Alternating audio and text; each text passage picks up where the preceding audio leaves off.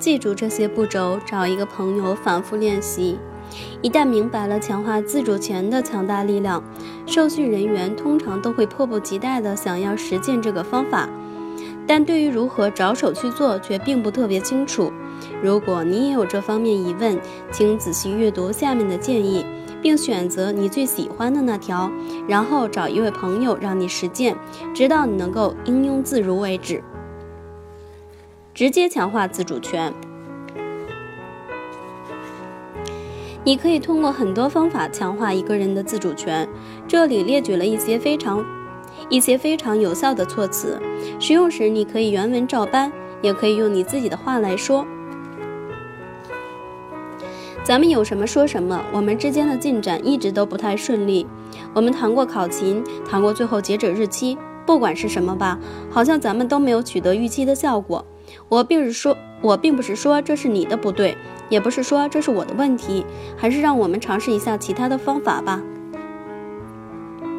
二，我想有一个双赢的合作。三，在这种情况下，竟然有人想要一个双赢的合作，这听起来。不太可信，但的确是我的个人目标。四，我知道此前的经理们处理事情的方式不太一样，不过我并没有让你屈服的意思。我不想讨论这个问题，也不想讨论这个问题会给我们双方带来什么。第五，我知道你找过我不止一两次，告诉我这个办公室流程不是很好。六，我知道我们对这个问题的看法不太一致。七。我知道按照新的方法做事对你来说不太容易。八，我知道这完全取决于你。九，我知道我们对这个问题的看法有些冲突。十，我知道你可能不想谈这个问题，我自己也觉得挺难开口的。我知道我们以前闹得很紧张，不过我今天的目的是换一个角度来看问题，也换一个新的谈话方式。二，请求对方允许你使用迈克尔六问。为了表明你非常尊重对方的自主权，在使用迈克尔六问之前，你可以先征得对方同意，或者至少承认你正在使用这种方法。你需要明确提及迈克尔六问这这个词语，或者询问对方，你是否可以使用一种你觉得可能有帮助的方法。我的培训对象总会对总会问我，如果他们拒绝我的请求怎么办？我向你保证，人们几乎永远不会对你说不，特别是在你刚刚强化了其自主权的情况下。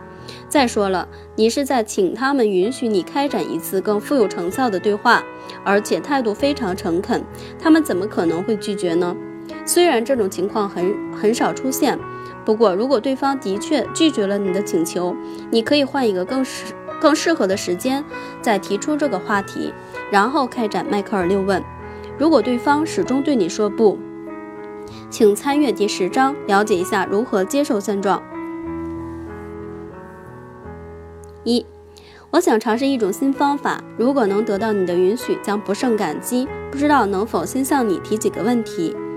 二，让我们换一种方式来谈这些问题吧。三。如果我能提几个我真觉得对您有帮助的问题，您会愿意听吗？四，我知道这听起来很奇怪，不过我并不想把任何东西强加给您。五，我们还是提前把各自的期望说清楚吧，这样对我们大家都好。六，我打算尝试一下从一本书上学来的东西，我没有拿您当试验品的意思，不过我真觉得这些东西非常有用。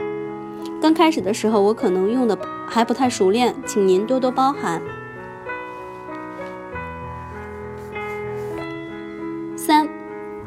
传递信息的小窍门，在与人对话时，不一定要兴高采烈，也不一定非得那么积极乐观。你的态度可以是中立的，也可以是悲伤、困惑、疲倦的。你甚至可以气呼呼地说话，当然，对方也可以。虽然每个人内心深处都已经拥有了足够强烈的动机，但这并不意味着他们会因此兴高采烈。我在感到愤怒、沮丧或困惑的时候，多次取得不错的进展。无论是自我激励还是激励他人时，都是如此。要知道，认知失调，我们的自我认知和我们的实际行动之间的差距，总会让人感到困惑或者愤怒。这些看似负面的情绪，事实上是富有建设性的，而且很可能会激发我们改变。如果你自己出现了负面情绪，或者看到对方出现了负面情绪，请对这种情绪表示认可。我知道我们之间相处的不是很好，你可能会对一名不太顺从的员工说，在这种情况下，你感到灰心丧气也是可以理解的。我不会为此责怪你，因为我自己也挺沮丧的。如果你试图使用利用迈克尔六问说服一名主管让你尝试新的项目，你可能会说：“我知道你有很多工作要处理，而且现在不想跟我谈这件事情。不过您愿意让我先把话说完吗？”你也可能这么说：“您看，我们能不能另外找个合适的时间谈谈这件事情？”三，在恰当的时候，可以表示你能够理解对方为什么会反对或抱怨某某件事情。我能够理解你为什么讨厌每周五交这些报告，我也很讨厌做这些文字工作。如果我处在你的位置上，我也会有同样的感受。我不是在责怪你，我自己也觉得那挺麻烦的。如果对方担心某件事情，即便你并不觉得有什么可担心的，你依然可以认可对方的感受，通过复述或者是回顾来表明你在聆听，而且也能够表示理解。如果你能够积极的聆听，对方也更有可能认真听你说话。深吸一口气，然后默数五秒。你的员工、老板、同事或恋人已经同意与你对话，你也做出了强化对方自主权的陈述，并请求对方同意。你使用迈克尔六问技巧，接下来就是比较关键的一步了——停顿。没错，就是停顿。我希望你能够在心里默数三秒。如果此时对方还没有开口说话，你会发现自己真的快沉不住气了。不过你一定要忍住，然后再深吸一口气，默数两秒。好了，如果五秒钟之后对方还没有开口说话，你就可以启动迈克尔六问流程了。这段沉默时间可能会让人觉得挺不舒服，但它的作用却不容忽视。因为对方可能会忍不住，从而先把他的想法说出来。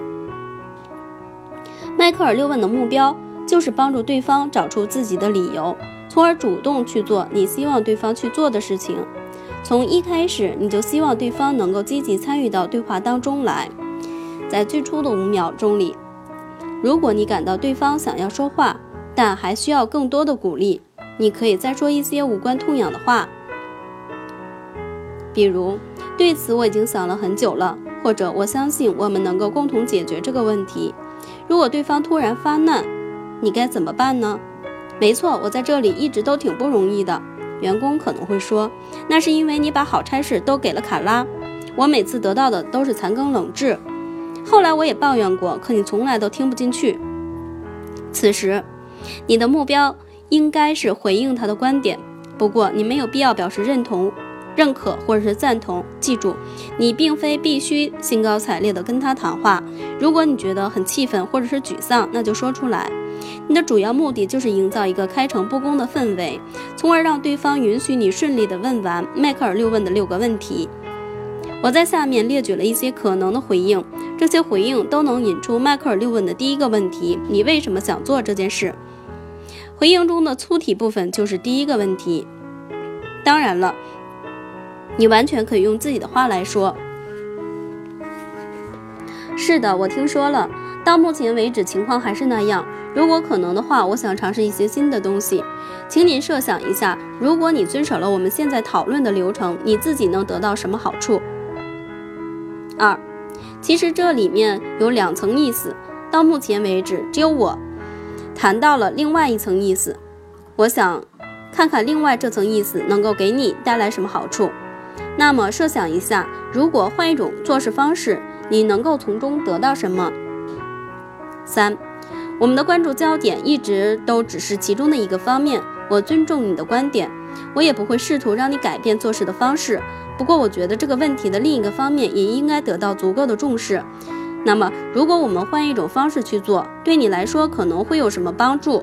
不是对我，是对你有什么帮助？如果对方依然反对和拒绝，你又该怎么办呢？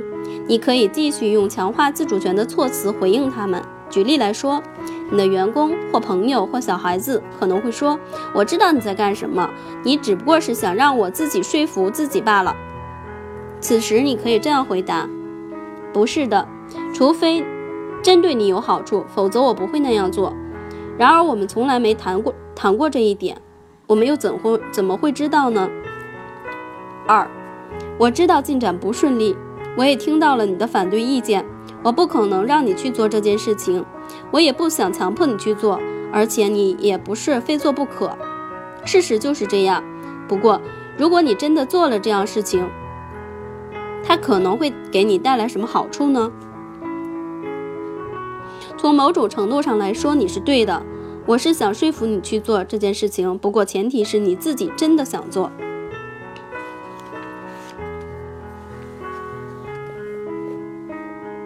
谁的责任就让谁去承担，结果会更圆满。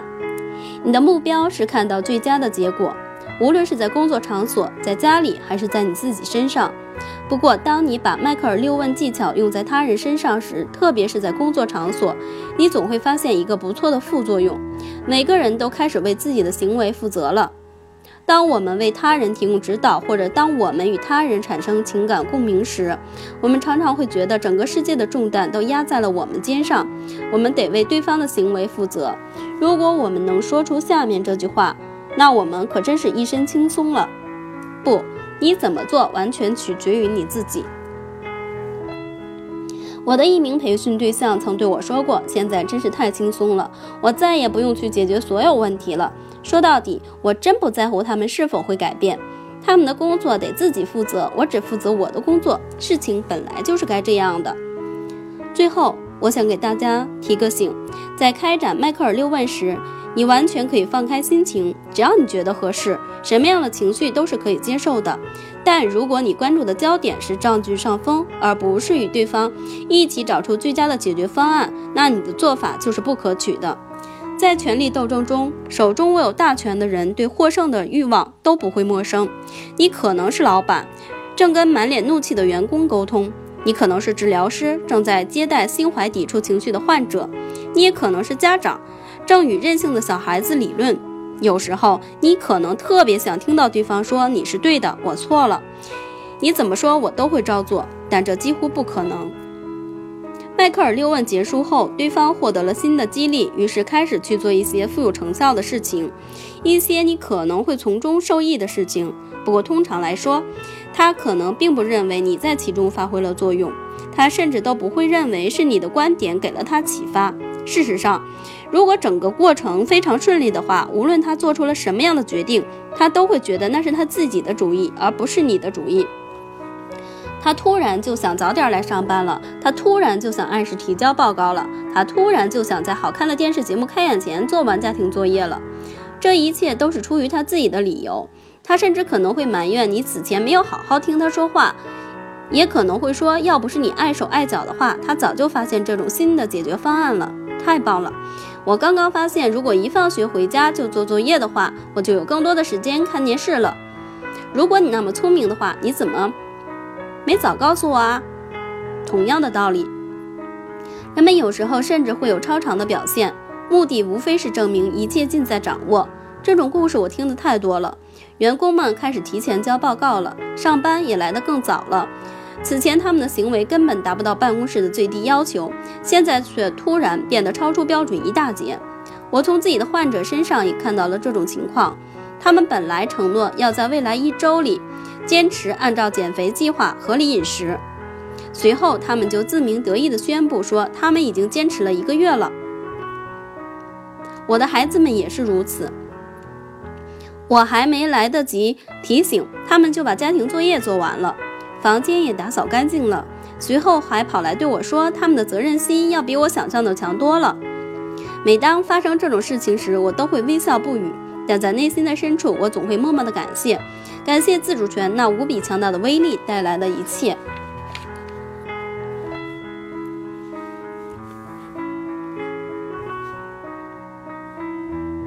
测测你的说服力，怎么说才能强化自主权？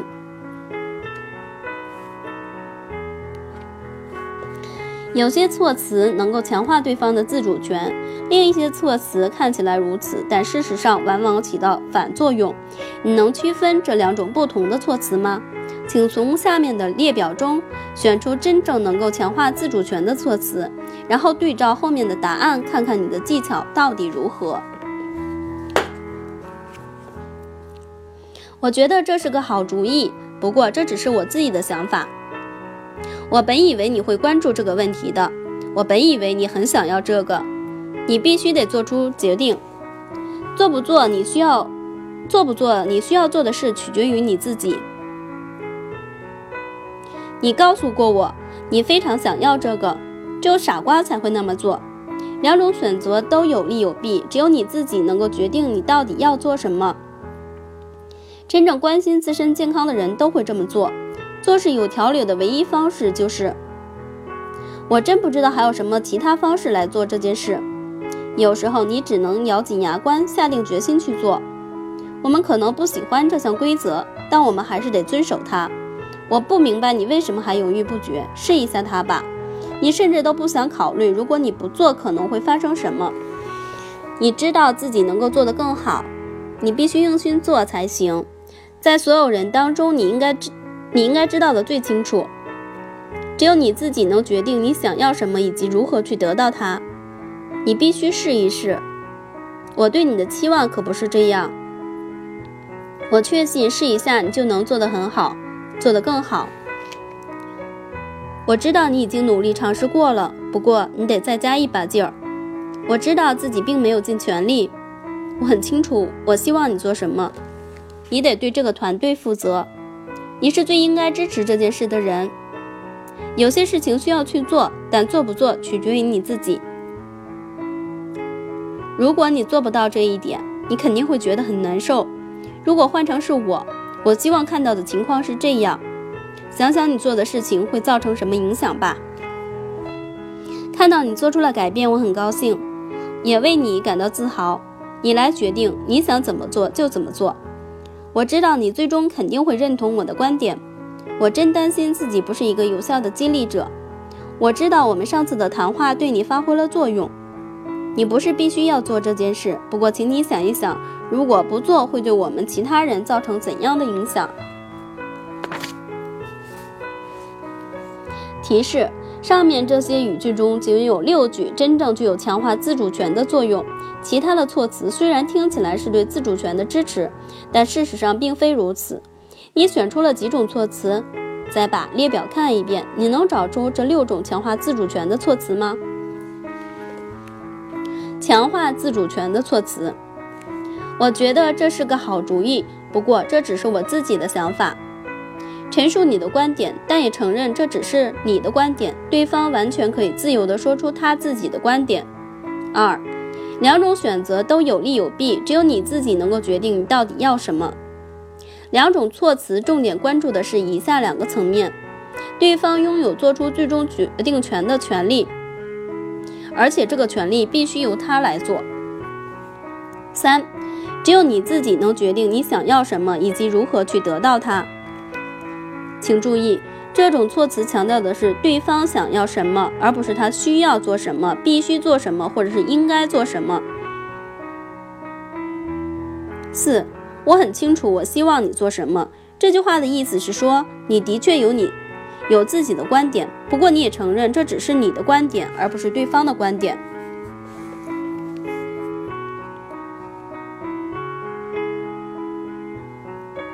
五。如果换成是我，我希望看到的情况是这样的：同样的道理，陈述了你自己的观点，同时也承认这只是你的观点，给对方留出了做决定的空间。如果想进一步支持对方的自主权，你可以接下去说：这件事的决定权不在我手上，最终还得你决定。六，你来决定，你想怎么做就怎么做。当然了，你只有在真的可以这么说的时候才能说这话。如果对方的确能自由地选择做事方式，这句话无疑是把你自己解脱出来的最佳方式，同时也意味着对方要为自己的行为承担所有的责任。削弱自主权的措辞，请重新浏览一下前面的列表，看看你是否能够阐述每一种。削弱自主权的措辞错在什么地方？然后继续读下去，看看怀有抵触情绪的听众会对这些措辞作何反应。一，我本以为你会关注这个问题。哦，听起来我没有太多的选择权啊！不管我如何选择，不管我做出什么样的决定，我好像都必须关注这个问题。二。我本以为你很想要这个，我怎么觉得有点窒息呢？你在告诉我我想要什么，而不是让我自由表达我自己的意愿。你必须得做出决定。你在告诉我我必须做什么，这让我觉得自己好像没有太多的自主权。做不做你需要做的事儿取决于你自己。你在告诉我我需要做什么，这让我觉得自己好像没有太多的自主权。你告诉过我。你非常想要这个，你在用我的话攻击我，可你没有问我想要什么。只有傻瓜才会这么做，真正关心自身健康的人都会这么做。做事有条理的唯一方式就是，我真不知道还有什么其他方式来做这件事。有时候你只能咬紧牙关，下定决心去做。你说的可能没错。只是你的措辞太咄咄逼人了，好像除了认可你的说法，我别无选择。如果我没有选择，我就会产生抵触情绪，我也可能会退缩，顶多也就是敷衍了事。你的话让我不想承担责任，不想合作，也不想做出什么成绩。我们可能不喜欢这项规则，但我们还是得遵守它。你在告诉我我必须做什么，这削弱了我的自主权。你不明白，我不明白，你为什么还犹豫不决？试一下吧。我没感觉到自己有决定权，因为你在给我下命令。如果把你的措辞换成问句，可能就好多了。你为什么可能愿意试一下？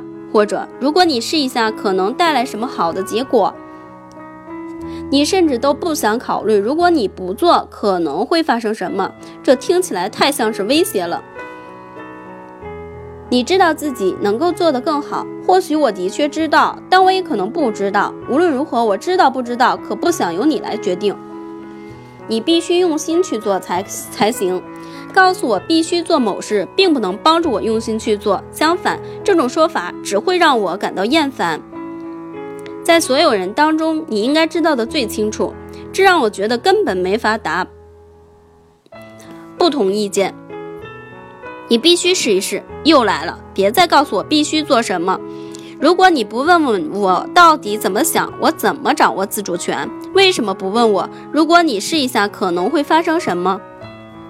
我对你的期望可不是这样，这可能会让我感到非常的羞愧。但你对我的期望并不是问题的关键所在，关键是我对自己的期望是什么。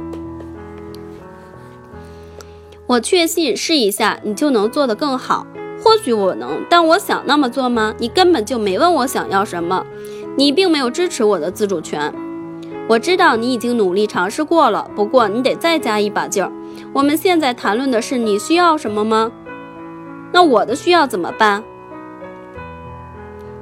你知道自己并没有尽全力，你并没有问我是怎么想的，或者知道什么，你只是告诉了我你的看法。你怎么知道我知道什么？你怎么知道我是否尽了全力？你得对这个团队负责。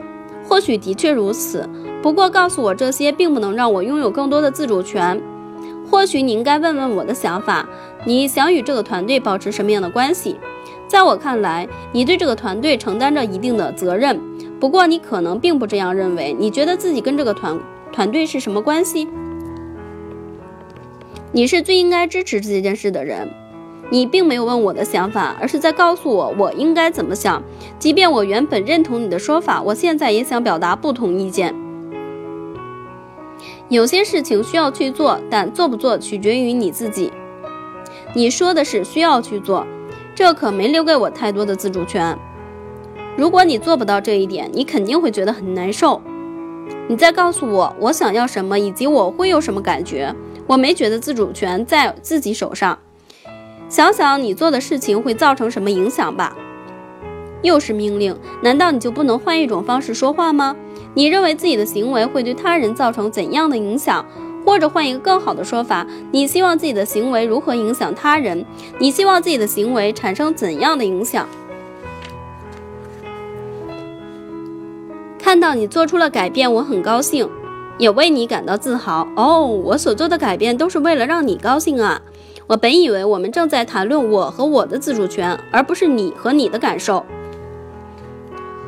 我知道你最终肯定会认同我的观点，不过我还是更喜欢自己的观点。我现在不太确定自己是否真正拥有自主权，也不太确定自己是否正在受你摆布。我真担心自己不是一个有效的激励者。为什么要说你和你的激励技巧？我本以为应，我本以为应该谈论我以及我想要做的事情。我知道我们上次的谈话对你起对你发挥了作用，我还以为那是我自己做出的决定呢。可你现在却说你说的话对我发挥了作用，那我到底有没有自主权？我难道只是在服从你的命令吗？你不是必须要做这件事，不过请你想一想，如果不做会对我们其他人造成怎样的影响？你又给我下命令了，别告诉我该考虑什么，为什么不能换个说法？